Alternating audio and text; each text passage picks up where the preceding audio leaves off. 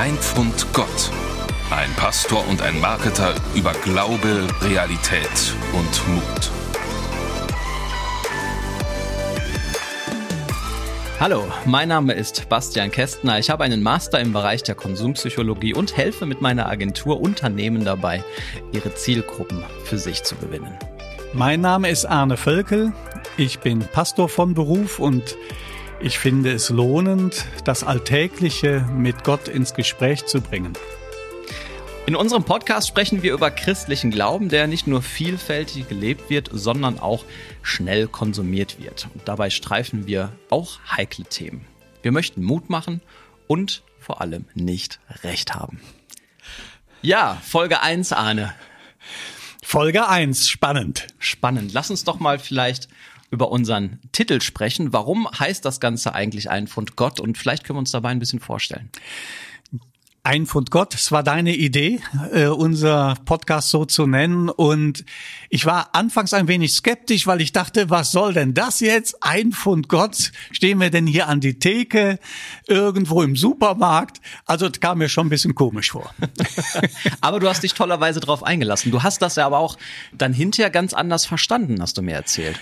Genau, also nachdem der erste Schock überwunden war und ich mich gefangen hatte, äh, dachte ich, ja, ist ja vielleicht doch ganz charmant, gerade weil es so ein äh, Thema ist, was ähm, nicht sich auf den ersten Augenblick erschließt, aber genau deswegen ja auch spannend ist und nachfragen lässt. Was ist denn damit gemeint? Hm. Ja, das stimmt. Also ich kam auf ein Pfund Gott, weil ich mich dran erinnert habe an einen Spruch, den wir damals in unserer Jugend hatten. Und zwar, vielleicht kennst du den auch, Gott ist kein Kaugummiautomat. Nein, kenne ich nicht. Kennst aber, du nicht? Nee.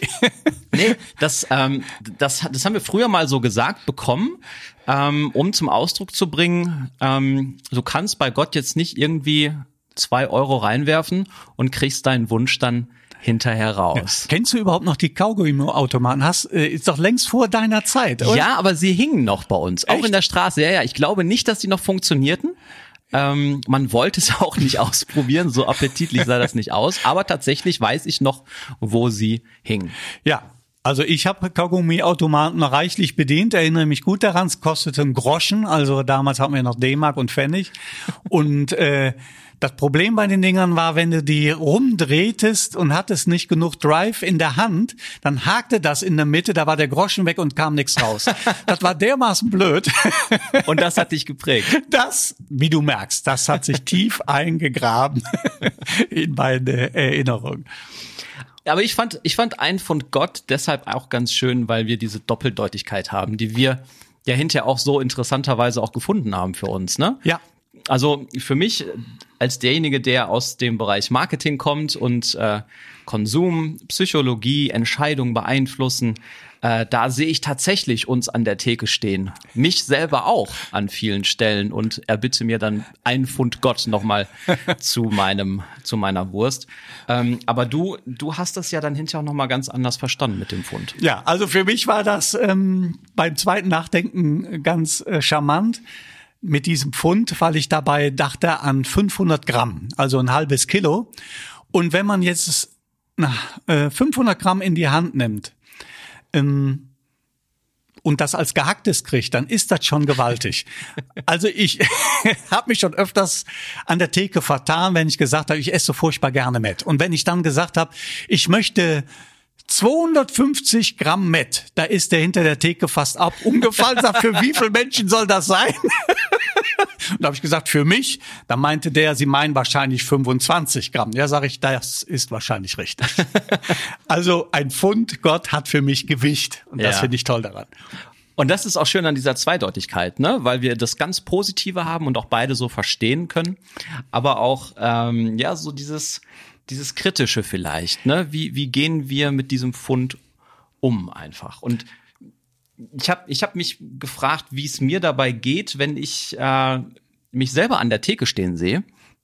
Ähm, und es gibt ja diesen, es gibt, es gibt ja die Bibelstelle, du kannst es besser zitieren als ich. Sinngemäß heißt es, dass Gott von uns nicht möchte, dass wir lauwarm sind, sondern er freut sich darüber, wenn wir heiß sind oder ja. halt auch kalt, also wirklich eine Entscheidung getroffen haben.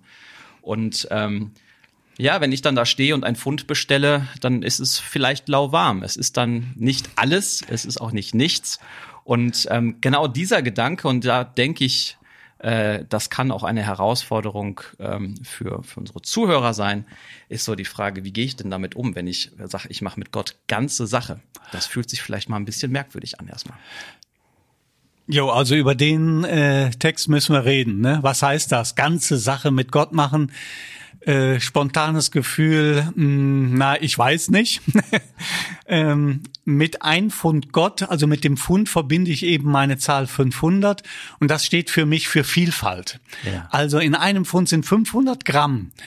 Und ich glaube, so ist Glaube, ich denke, Glaube ist so. Es hat 500 Aspekte und mehr. Und das finde ich stark an dieser Überschrift Ein Pfund Gott.